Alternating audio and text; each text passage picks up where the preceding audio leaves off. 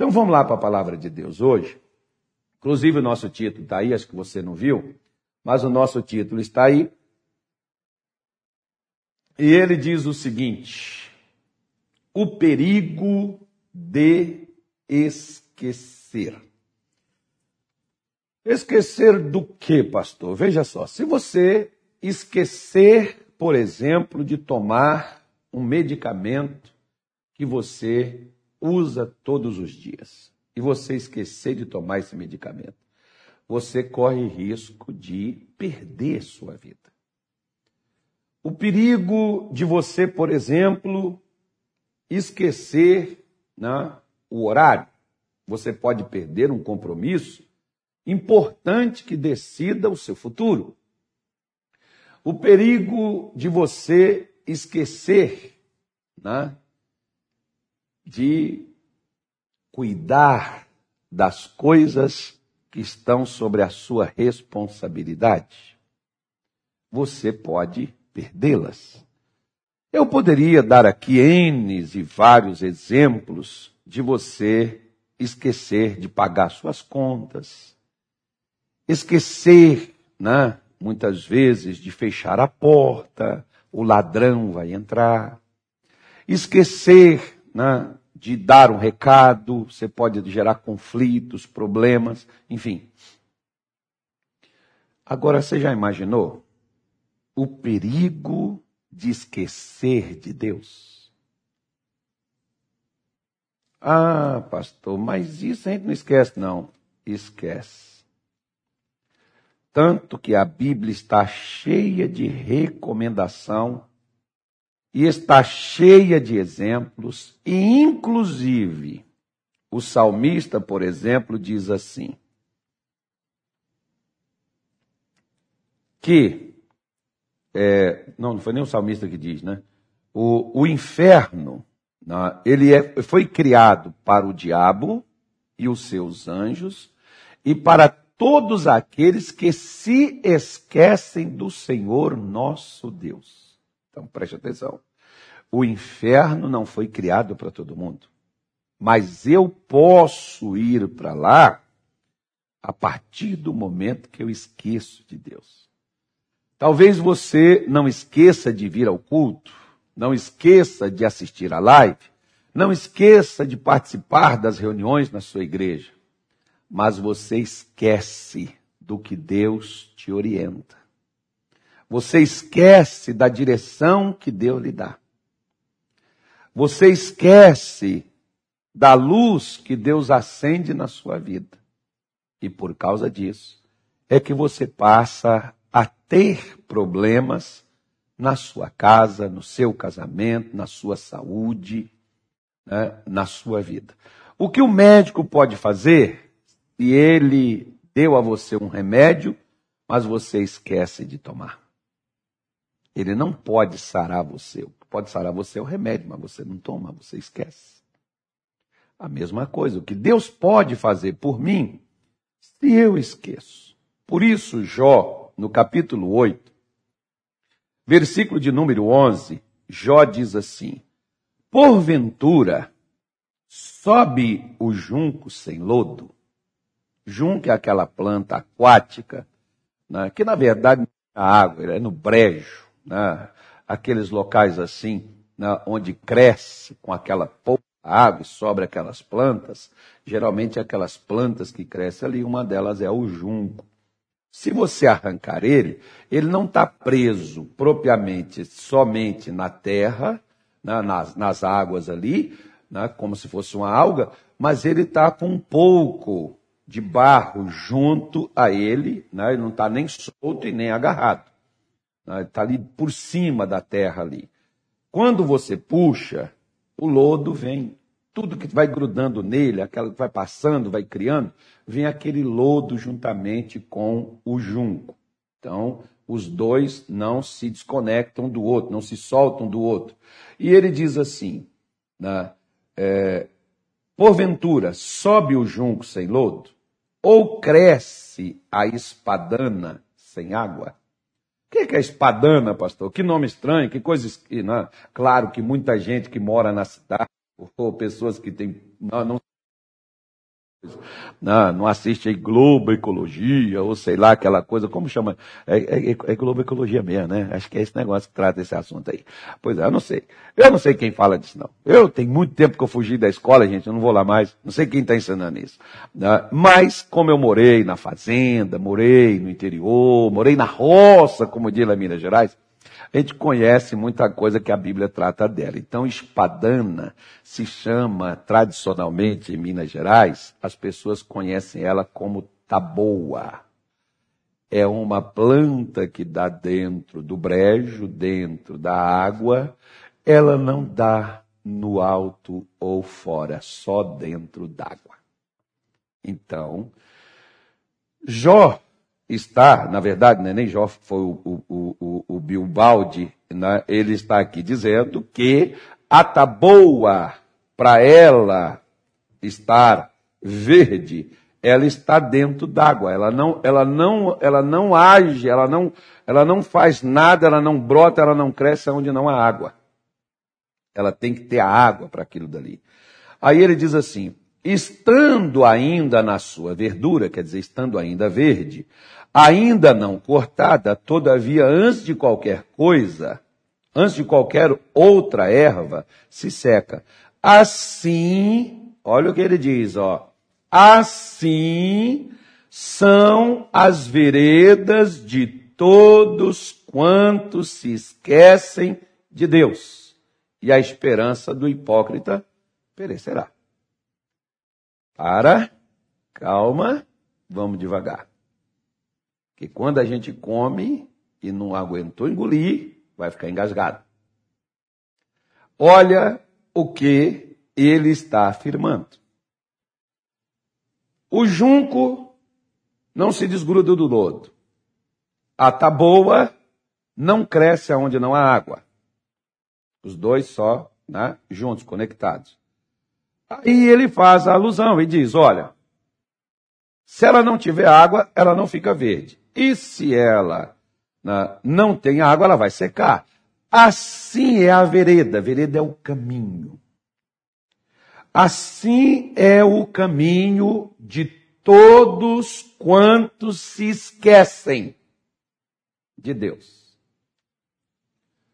Casamento, saúde, negócios, trabalho, faculdade, escola, curso, seja lá o que for que você faça, nessas áreas você terá dificuldades, você terá problemas, você não vai conseguir superar isso com mais facilidade e agilidade se você deixa Deus de lado.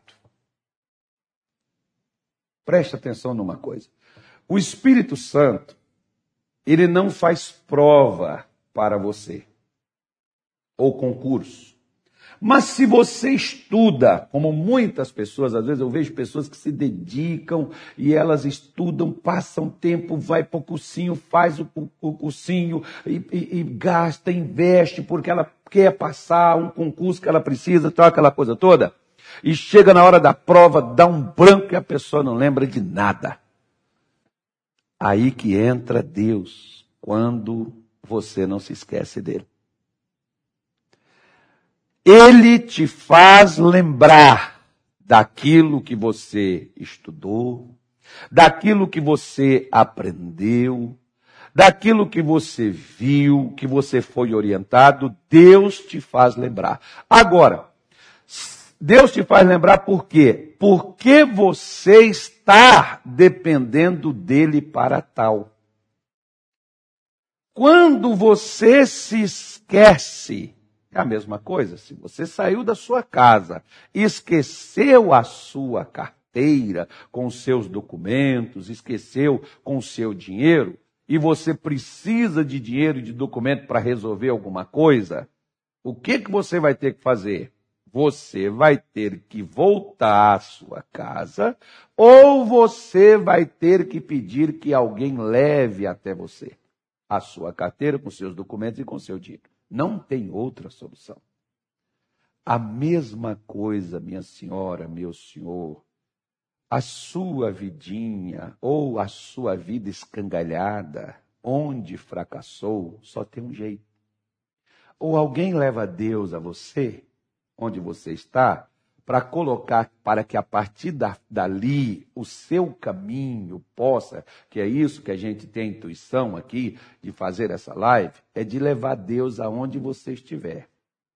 Seja no quarto escuro da sua casa, seja na rua da amargura da sua vida, seja nos fracassos dos seus negócios, do seu escritório, seu consultório, né? seja aí onde você estiver, é levar Deus e trazer você onde é que você acha Deus, porque se você deixou a sua carteira na sua casa, você vai ter que retornar lá na sua casa, na gaveta, na bolsa, lá dentro da mala, onde você deixou sua carteira. Mesma forma. Muitos, por exemplo, deixaram Deus porque não vem mais à casa de Deus.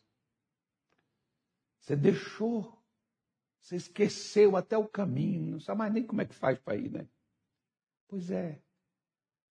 Como que ele pode entrar na minha vida e modificar e transformar algo se ele não está presente? Se ele não faz parte da minha vida? Eu já o esqueci.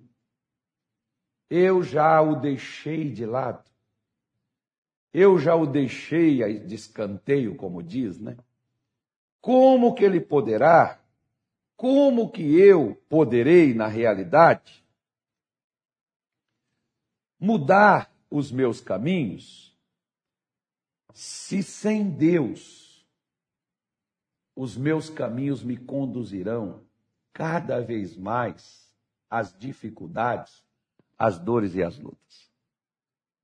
Hoje pela manhã, por exemplo, uma jovem veio conversar comigo. Eu disse: Filha, não foi Deus que lhe castigou. Os caminhos que você foi, onde tinha um castigo. Se eu passo, por exemplo, e você me diz: Olha, aqui na frente tem uns camaradas aí, estão assaltando aí tal, é melhor só mudar a sua rota e passar para outro canto. Não, vou passar aqui porque tal, porque diz. Ora, Deus me avisou, não passa. Deus usou você para me dizer, não passa. Não, eu vou passar porque Deus é comigo. Mas ele está dizendo para não passar. E aí eu insisto e passo. Resultado, vou lá e sou assaltado. Deus, onde é que o senhor estava? Ora, onde é que ele estava? Ele estava lá onde ele me aconselhou, aonde ele me disse, não vai.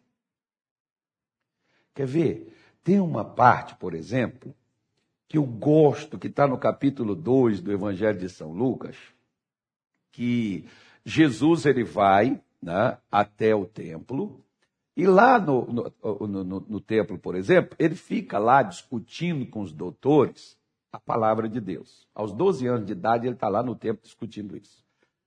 Maria e José foram para a festa. As festas duravam sete dias, depois de sete dias as pessoas retornavam às suas casas. E aí, quando eles retornam para suas casas, eles ficaram mais ou menos assim. Jesus deve estar com a Marta, deve estar com a Ana, deve estar com a Joana e tal. Ok. Então, estamos retornando, a gente se encontra pelo caminho, se embora, vai todo mundo para casa. Só que quando eles chegaram e acamparam no local onde eles iam acampar, José não está com Ana, não está com Joana, não está com, com Marta, não está com ninguém. Então Maria e José eles retornam a Jerusalém.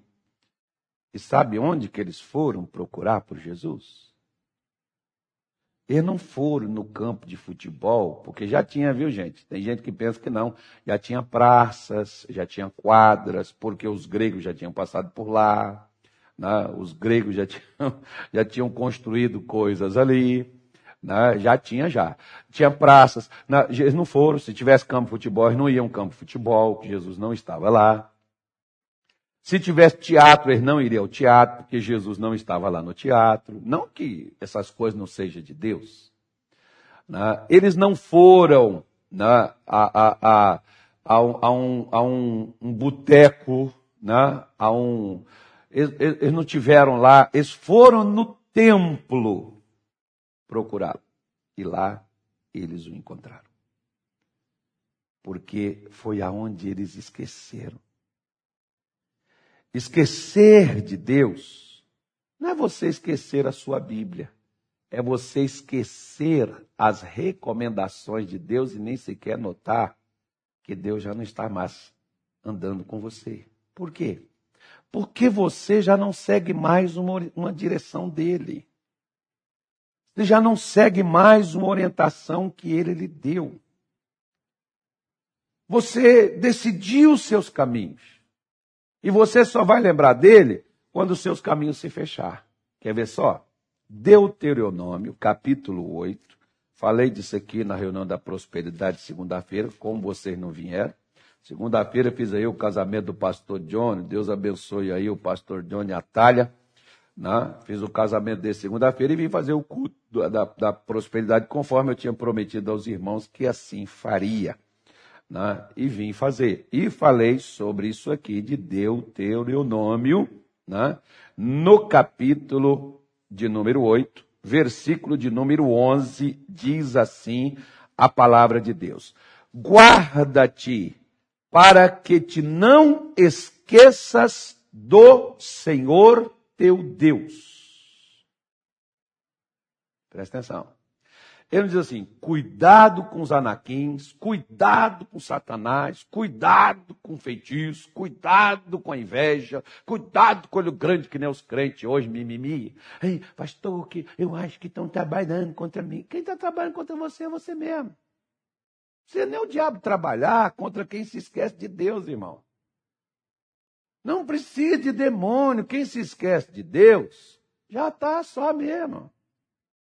Por isso que, olha o que, que Moisés, Moisés está falando com o povo na, no, no, deserto, e eles estão em direção a Canaã, e Moisés já está dizendo assim para eles, ó, agora que vocês estão aqui, vocês estão precisando tudinho, né? Vocês, vocês precisam, precisam entrar. Agora, quando vocês entrarem, porque se você vê o versículo de número 10, por exemplo, você vai ver que ele diz assim, ó: "Quando pois tiveres comido e fores farto, louvarás o nome do Senhor teu Deus pela boa terra que te deu." Aí vem. Quando você comeu, recebeu a bênção, recebeu a vitória, glória a Deus, aleluia, oh, coisa boa. Olha, é fácil você contar um testemunho, não é difícil. Contar testemunho é uma coisa fácil. O problema é lembrar do que nos levou a testemunhar, do que mudou a nossa vida, produzindo aquele testemunho em nós. Disso nós esquecemos. Disso nós esquecemos. Por quê? Porque agora nós não estamos mais lá no fundo do poço. Quando a gente está no fundo do poço, a gente lembra de todas as recomendações. A gente lembra de quando você está lá no hospital, você quer voltar para sua casa, embora, você lembra de tudo que o médico te falou. Agora você chega na sua casa, você começa a ficar bom, aí o que, que você faz? Você relaxa de novo. Você volta todo para aquela vida que te levou lá para a UTI outra vez. Né? Então, o que que acaba acontecendo? Aqui, por exemplo, Moisés disse para eles: Olha, para que não te esqueças, não guardando os seus mandamentos e os seus juízos, seus estatutos, como hoje vos declaro. Porque diz versículo de número 12: Para que porventura, havendo tu comido e estando farto, e havendo edificado boas casas, e habitando-as, e se tiverem aumentado as tuas vacas e as tuas ovelhas, e se acrescentar a prata e o ouro, e se multiplicar tudo quanto tens, se não eleve o teu coração, quer dizer, cuidado com o orgulho, o orgulho substitui Deus. O orgulho quer colocar, olha, eu lutei, pastor, eu orei, eu me dediquei, eu batalhei, eu busquei. Tem gente que às vezes é assim, Deus não fez nada, quem fez foi eles. Né? Deus não faz nada. É, não te esqueças do Senhor teu Deus que te tirou da terra do Egito, da casa da servidão. Não esqueça, quem foi que tirou você lá do fundo do poço? Quem foi que foi lá onde você estava? Foi Deus. Deus usou pessoas. Pessoas foram apenas instrumentos. Pessoas não são Deus. Deus é Deus e pessoas são pessoas. Uma coisa, por exemplo, eu te digo, muitas vezes Deus já me usou, e talvez você que me assiste seja uma dessas pessoas, que Deus me usou para ajudar você, mas quem te tirou de onde você está não foi Carlos Soares, foi Deus, eu fui apenas o instrumento, não esqueça disso, pelo amor de Deus. Para quê? Para você não esquecer de Deus e pegar comigo, né? Porque tem pessoas, por exemplo, eu vejo pastores, por exemplo, que dizem assim: eu fiz isso, eu fiz aquilo, eu abri essa igreja, eu abri aquela outra. Deus não abriu nada, quem fez tudo foi Ele. Deus não curou ninguém, quem curou foi Ele. Deus não libertou ninguém, quem libertou foi Ele. Não, meu querido, para com essa bobagem. Para com essa besteira. Não foi Moisés que tirou Israel do Egito. Quem tirou Israel do Egito foi Deus. Mas você vê na própria Bíblia, por exemplo, conotações de pessoas. Israel, pastores que dizem, Israel libertou, né? Moisés libertou Israel do Egito. Quem libertou foi Deus, não foi Moisés. Moisés foi um instrumento. A igreja de Corinto diz: Eu sou de Paulo, eu sou de Pedro, eu sou de Céu, eu sou de não sei quem, eu sou de não sei quem. O outro só não dizer que é do Satanás, né? Aí Paulo diz: vocês são tudo é na carne, vocês são é de vocês mesmos. Quem nós somos, senão instrumentos pelos quais vocês creram? Vocês não são de ninguém, vocês são de Cristo. É como eu sempre falo onde eu vou, eu não vim aqui chamar você para você ser meu. Meu é a minha mulher. E olha que Deus só me emprestou ela, mas eu digo a minha. Não, meu é o carro. É? O carro é meu? Mas o dia que eu morrer, vamos ver o que, que vai comigo a minha casa. A casa é minha. É? Enterra junto com ela para ver se eu fico lá dentro dela. Então é isso que nós precisamos ter cuidado para não esquecer. Que quem te deu a casa? Ah, eu fiz uma campanha, pastor. O pastor foi para Israel, fui, fiz uma campanha, aí eu consegui essa casa. Você conseguiu? Sério? Uh, parabéns para você. Legal. Hum, entendi. Ah, não é Deus, não. Deus não faz nada. Deus não contribuiu com nada. Porque aqui Moisés está dizendo: olha, quando vocês tiverem comido, quando vocês estiverem farto, quando vocês tiverem edificado casas e vocês estiverem eh, habitando nela, quando vocês tiverem aumentado as vacas, eu prosperei, eu cresci, né? eu, eu aumentei o meu ouro, multipliquei tudo que eu tenho. Ele diz: cuidado para você não esquecer de quem te pôs aí. Para você não esquecer de quem é que te deu as condições de você ter todas estas coisas.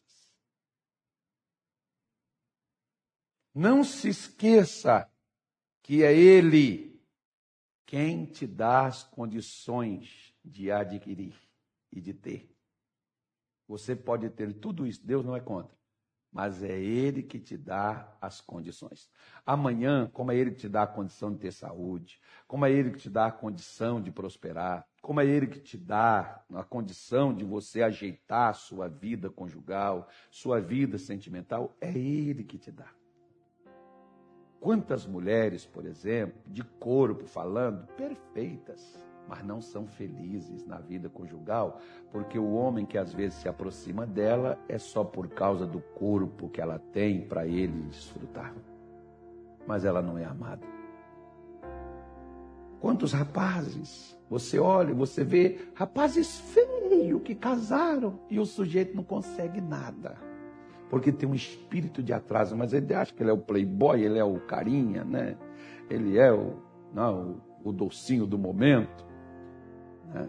E mais ou menos assim, aquilo que hoje foi né, um docinho, amanhã já virou um melado, né? Você olha hoje, aquele que lá atrás estava enxutinho, durinho assim, né? aqui ainda está, ó. Já está começando, ó, meu avô. Meu avô disse assim, olha aqui, meu filho, você é lisinho. Agora olha aqui, ó, tudo mochiba ah, 93 anos na época ele estava. Eu não, estava com 30, não, 30 não, 20 e poucos anos. E meu avô, você está lisinho para você viver. Eu não, já estou toda enrugada aqui, uma mochibinha aqui, tudo lado. Para que isso? Já chega, já vivi demais. Pois é. Ah, mas meu avô um dia foi durinho assim, ó, lisinho que nem eu.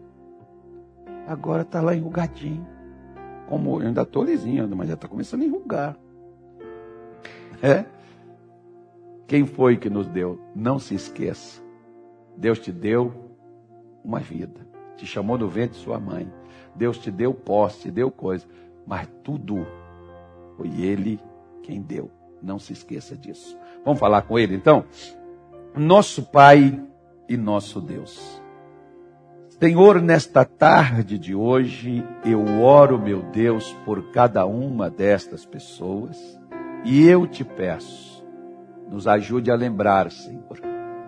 Não é apenas como alguns se referem dizendo, sou grato porque Deus me deu uma família.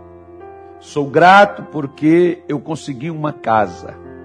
Sou grato porque eu consegui um trabalho, um emprego, uma renda, um salário. Senhor, nunca me deixe esquecer que isto é consequência de não se esquecer de Ti. Que é de trazer, meu Deus, no nosso coração a lembrança da Sua palavra, da Sua direção, das Suas correções, da Sua luz que ilumina os nossos olhos para nos mostrar o caminho que devemos seguir. Nos ajude, Senhor. Não somente ser gratos pelos bens a nós concedidos, mas serem gratos, porque o Senhor está andando no meio de nós. O Senhor está conosco. E o efeito do Senhor está conosco é que as coisas que estão fora do lugar o Senhor conserta. Os caminhos pelos quais eu não posso passar sozinho, o Senhor os abre. Como o Israel não estava só diante do Mar Vermelho, não havia caminho, mas o Senhor abriu um caminho para Israel passar. Como eles não tinham caminho para a terra de Canaã, mas o Senhor conduziu-os pelos caminhos até colocá-los lá. E o Senhor os advertiu, dizendo: Não te esqueças. Quando você tiver todas estas coisas, você vai ter. Não te esqueças do Senhor, o vosso Deus. Esquecer do Senhor não é deixar de orar. Esquecer do Senhor não é deixar de testemunhar. Esquecer do Senhor é deixar de cumprir, é deixar de fazer, é deixar, meu Deus, de viver o que o Senhor nos chamou para viver. Por isso, nos mantenha em alerta e nos ajude a retornar onde nós paramos de andar contigo. Porque senão amanhã nós estaremos, como disse Bilbao de Ajó, as veredas dos que esquecem do Senhor serão veredas secas. Terão veredas sem resultados. Vai ser apenas trabalho sem ter, meu Deus, um salário. Sem ter uma recompensa. Vai ser luta sem alcançar a vitória. Vai ser batalhas que nunca irão terminar. Mas contigo, como disse Davi, contigo eu saltarei muralhas. Elas virão, mas eu saltarei elas. Contigo eu não temerei, ainda que um exército me cerque, porque o Senhor comigo me fará vencer um exército inteiro. Contigo eu passarei pelo vale da sombra da morte, mas sem o Senhor eu não passo nem pela sombra, quanto mais pela morte. Mas contigo a gente passa, a gente enfrenta as adversidades, como muitos agora eles estão passando, enfrentando esse vírus maluco enfrentando essa doença do inferno, enfrentando essa obra do diabo, enfrentando, meu Deus, esse sofrimento, essa doença, enfrentando essa miséria, esse desemprego. Mas isso vai passar, porque com o Senhor ao nosso lado nós romperemos as trincheiras. Eu te peço, meu Deus, assim como eu tenho orado a ti, que o Senhor, meu Pai, como aquele escudeiro que estava ao lado de Jonatas, e ele sozinho adentrou as fileiras dos, do, do, dos filisteus, ele entrou na guarnição deles e eles os desbaratou e ele venceu, porque ele disse: O Senhor livra, não precisa ser muitos, o Senhor livra com muitos, o Senhor livra com poucos, porque do Senhor é a guerra. Quando o Senhor está numa guerra, o Senhor não perde batalha.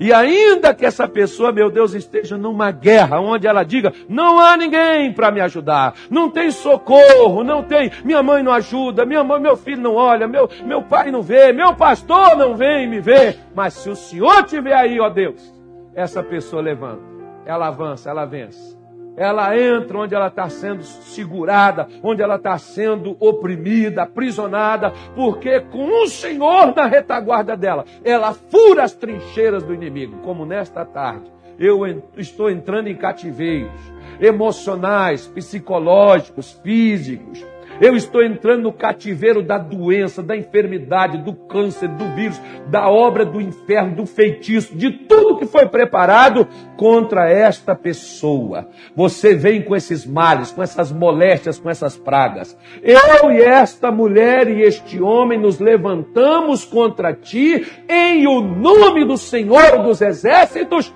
e determinamos agora e ordenamos: doença, retroceda, dor, saia.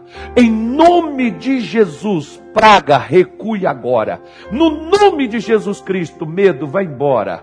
Vai embora destruição, opressão, perturbação, maldição do inferno. Não prosperará a partir de agora. Desapareça. Some no nome de Jesus. Querido Pai, coloque a tua bênção Ajude estas pessoas, meu Deus, na tarde de hoje. A nunca esquecer que guardar o Senhor não é guardar, tua, guardar uma Bíblia debaixo do braço. Estar com o Senhor, meu Deus, é lembrar dos seus preceitos, dos seus mandamentos, dos seus juízos, porque o Senhor veio para julgar o inimigo. E o Senhor veio não só para julgar, mas também para bani-lo.